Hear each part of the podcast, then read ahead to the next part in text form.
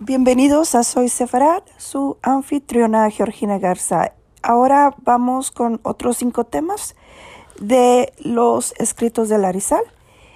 Eh, sería el burro de Rabí Pinjas Ben Yahir y separar entre el bien y el mal.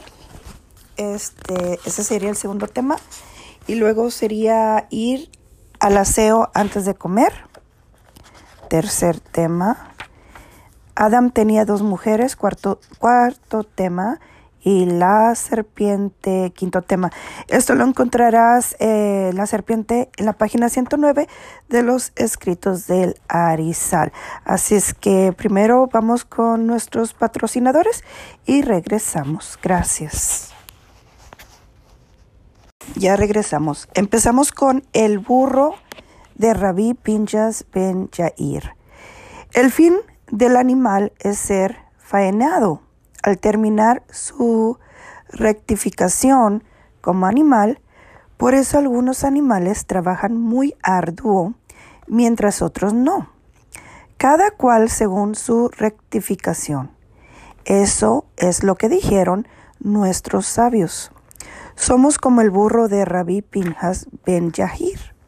Así como el burro corrige todo lo que debe rectificar, también los sabios del Talmud rectificaron todo lo que debían, pero no tanto como el burro de Rabí Pinjas, que era capaz de detectar si el trigo estaba diezmado.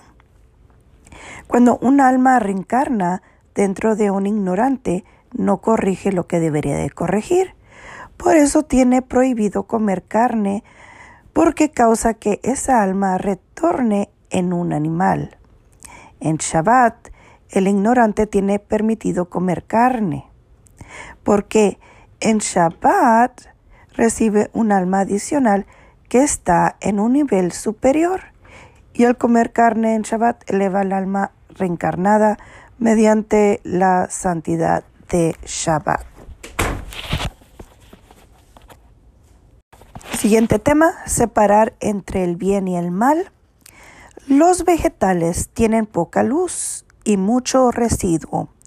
El animal come pasto y vegetales y separa las chispas sagradas. Cuando alguien come carne, separa estas chispas que ya estaban separadas por el animal. Con cada pequeña fracción de carne que uno come, separa una gran cantidad de chispas. Por eso Rabí no comía vegetales, sino mucha carne.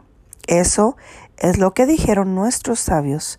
Así, haga mucho o poco, lo principal es hacerlo por el honor a Hashem.